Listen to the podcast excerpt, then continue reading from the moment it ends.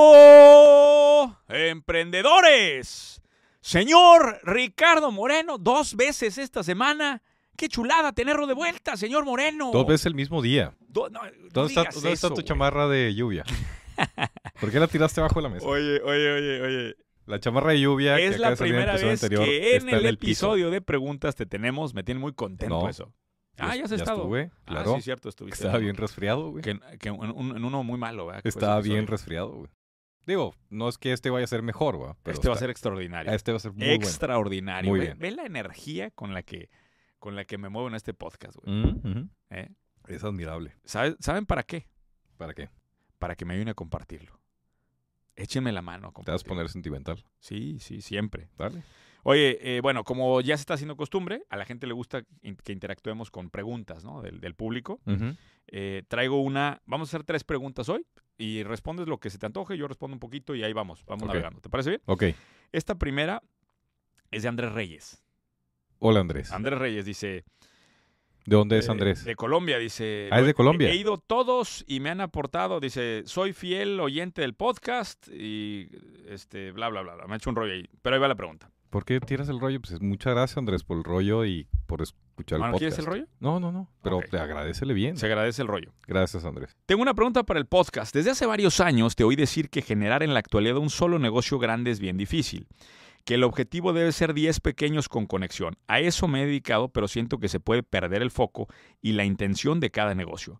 ¿Cómo se sabe cuándo es el paso para el siguiente negocio y cuál es el insight que le dice a uno que está diversificando demasiado? Gracias de antemano por la respuesta. Andrés Reyes de Colombia. Gracias por la pregunta, Andrés. ¿Quieres que re- empiece respondiendo yo? Pues te está citando, güey. Entonces yo esperaría primero. También quiero una respuesta del No, financiero. Sí, pero Va. quisiera, quisiera que tú lo digas para yo tratar de. Déjame explicarte algo, Andrés, importante. Reyes. Yo veo dos tipos de negocios: los camellos y los huevos de unicornio. ¿Ok? De hecho, estoy trabajando en un libro. Los unicornios son mamíferos. No, no- no es cierto, es un ser. O sea, que, ¿cómo sabes Bueno, que son mamíferos? Pero asumimos que son mamíferos. güey? ¿Por qué? Bueno, no, Porque se me vale parecen- madre. En se mi parecen a mundo, en los mi caballos. metaverso.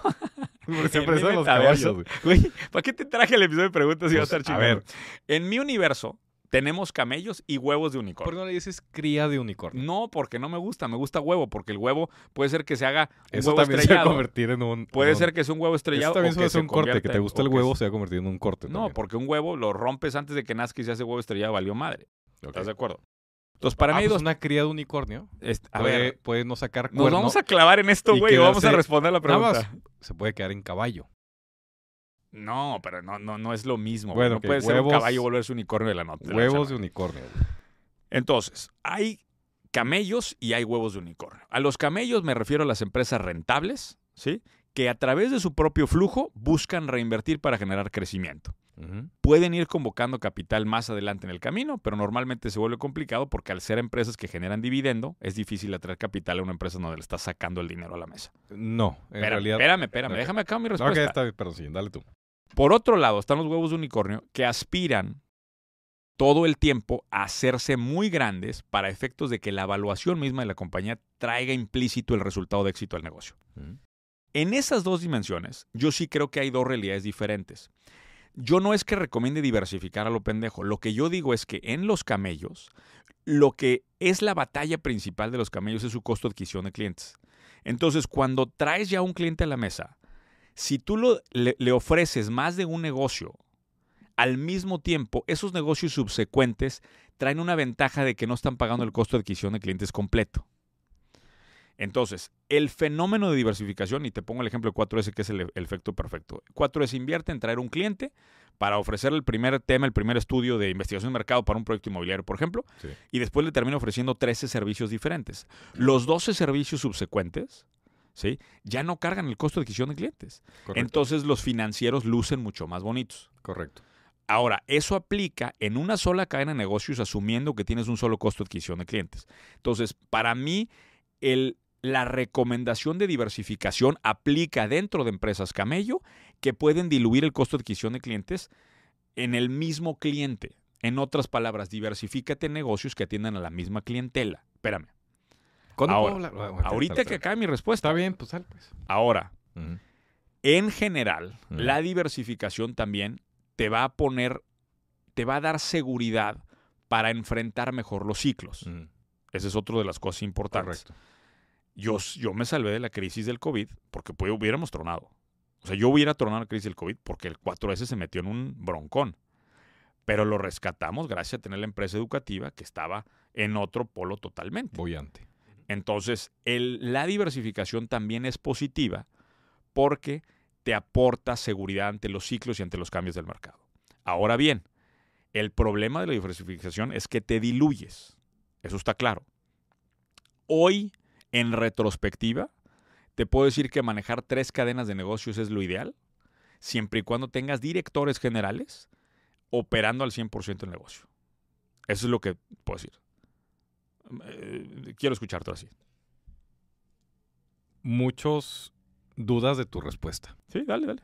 Y- Pero y- también me gustaría que le respondas Sí, directamente. claro, no le voy a contestar, pero primero quiero que. Quiero, a ver, voy a contestar, pero está citándote. Sí. Y, sí, esa sí. tu- y, y creo que tu respuesta no fue en línea a lo que él había preguntado. O sea, me estás, me estás, Sí, me estás diciendo político.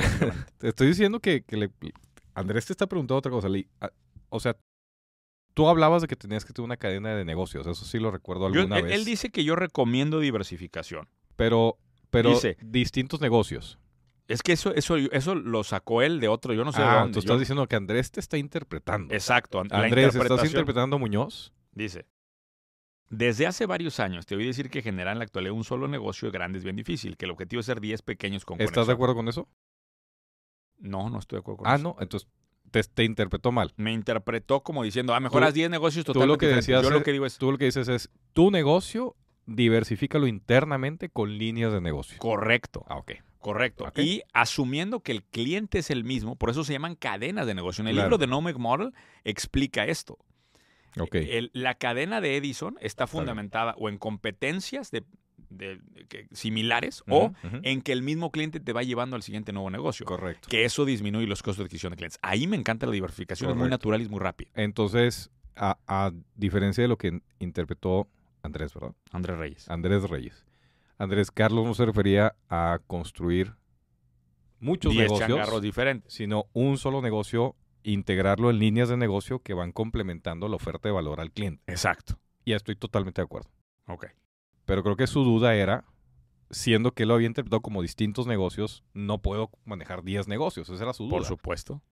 La lógica de hacer las líneas de negocios, me imagino que es con un responsable de línea, que es el responsable del bottom line de la línea, El líder de unidad de y negocio. que lo va creciendo y lo va haciendo rentable. Correcto. Que también ahí está la clave de que estás entregándole a alguien que te da resultados. Totalmente de acuerdo. Y yo creo que, yo creo que si fuese la interpretación de Andrés, de en lugar de su negocio, creo que sí has hablado alguna vez de eso, güey. O sea, alguna vez sí dijiste, si tengo más de un negocio, diversifico mi riesgo como portafolio de emprendedor, por así Claro, decirlo, ¿no? claro. Entonces tengo, y lo explicaste en tu, en tu respuesta, ¿no? Está 4S, lo estaba la empresa de educación que vivieron ciclos, o sea, estaban correlacionadas contrariamente, ¿no? Exacto. Correlación inversa. Entonces te ayudó. Y yo sí creo, pero yo también creo que, a ver, si pierdes foco. Es más, yo te reclamo a ti que pierdes foco. Sí, sí, 100%. Eso es un reclamo que yo por tengo. por eso contigo. creo que, creo que la... Por eso dije, tres, tres compañías. Tres compañías me parece que todavía alcanza el tiempo para manejarlas bien. Si estás Porque al oper- final de cuentas la, la diversificación interna implica desarrollo de competencias dentro de la empresa. Pero la Correcto. oferta, el nicho, el mercado, el cliente sigue siendo el mismo. Entonces comes y respiras lo mismo, simplemente amplías tu oferta de valor. Eso me gusta. Tener 10 negocios me parece inviable. Simple y sencillamente es imposible. Sí, no, y más, administrarlo. y más con, tengo emprendedores que llegan y tienen una refaccionaria, un restaurante y luego traen un... y- eh, Exacto, Y, traen un de chile, mole, de manteca. ¿Qué competencias haces ahí? correcto. Bueno, ¿pasamos a la siguiente? Sí, no había O- más. No, no, ya ese era lo- este es otro. Ah, este es tengo, Emanuel. tengo otro comentario de Ah, tu respuesta. Dale, dale, dale. ¿Puedo también hacerlo? No, hay ningún, no me lo vas a editar y vas a No, quitar no, porque no, esto no, no, me nada, gustó que nada, dijiste. nada. Dale, dale. No es más fácil o más difícil invertir en crías de unicornio. En huevos de unicornio. Crías de unicornio. Ujú. Huevos de unicornio. Crías de unicornio. y camellos. Financieramente es distinto. Sí, La cría de unicornio, el huevo de unicornio. por estar basado en un modelo tecnológico, Ajá.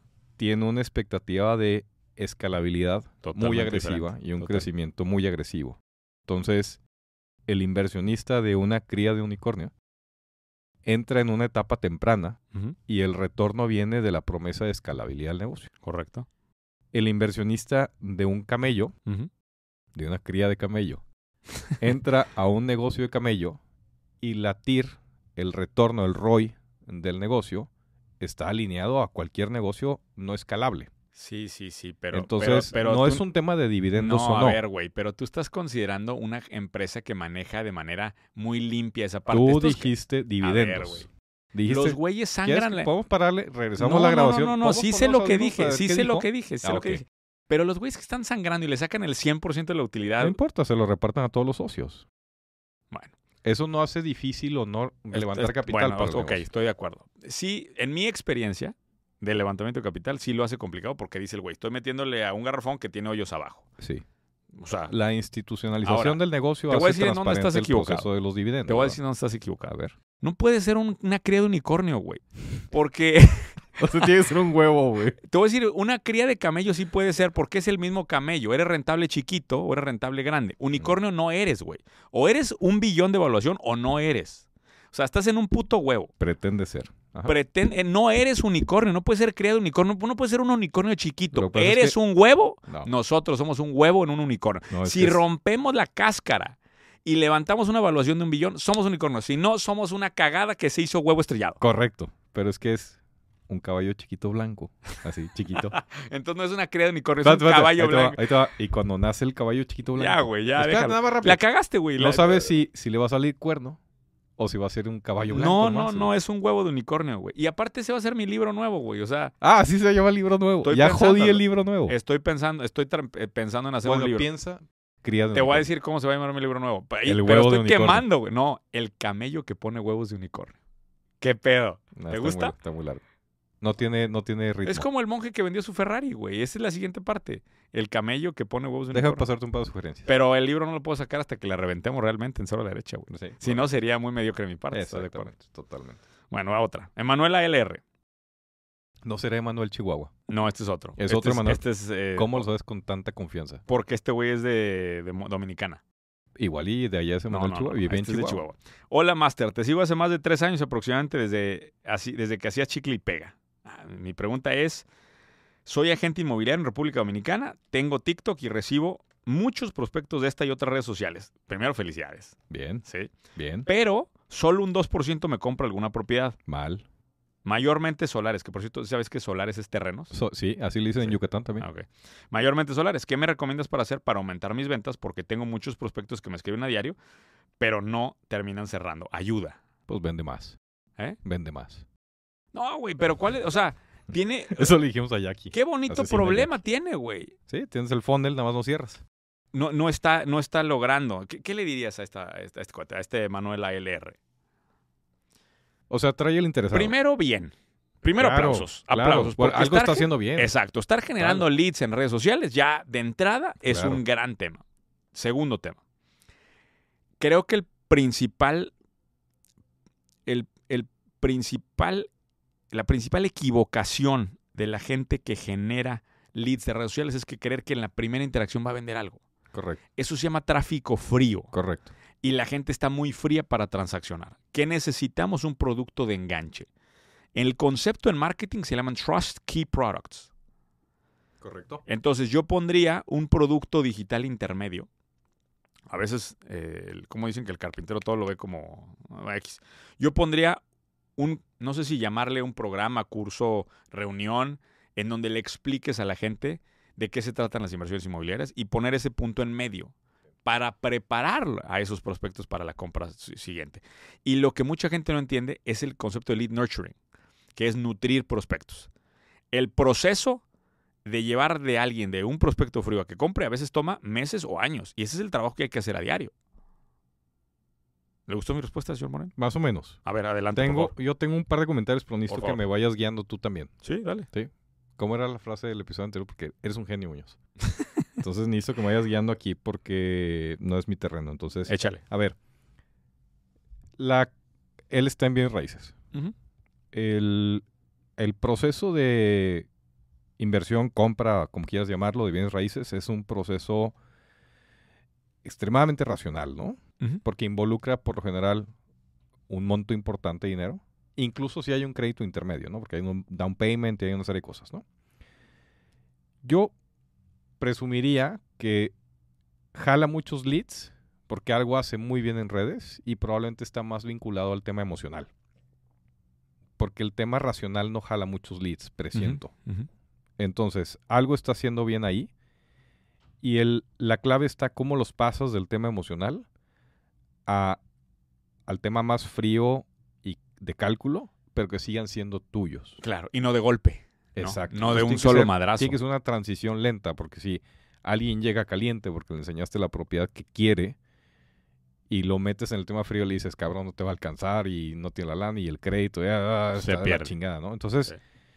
me gusta tu respuesta, pero me gustaría enfocar tu respuesta a este proceso en el cual tú tienes que ser consciente de que trajiste a alguien, lo, lo calentaste y lo trajiste por emoción y cómo lo llevas al proceso frío y cómo le sigues ofreciendo producto para que cierre contigo.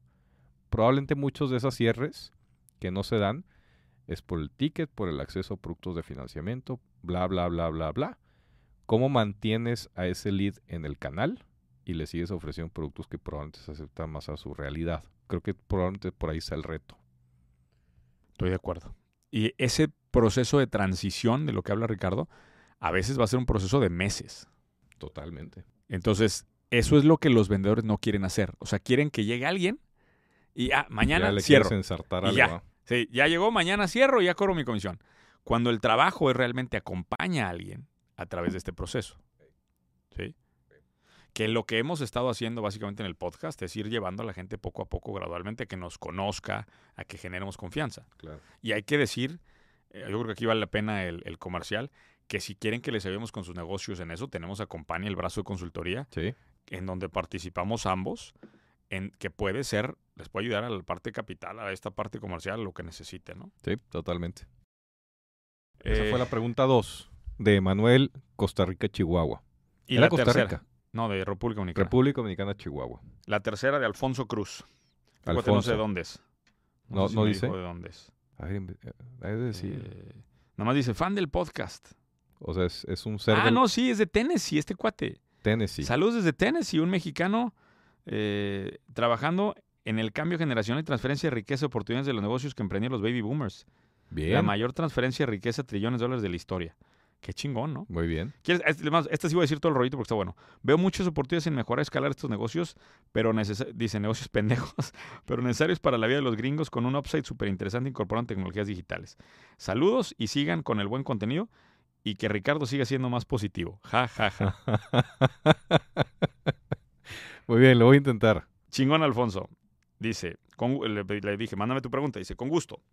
Mi pregunta en relación a un problema que planteaste en el podcast hace poco. Mi principal problema con los dueños de los negocios al preparar sus negocios para la venta o crecimiento es que no tienen visibilidad de sus números.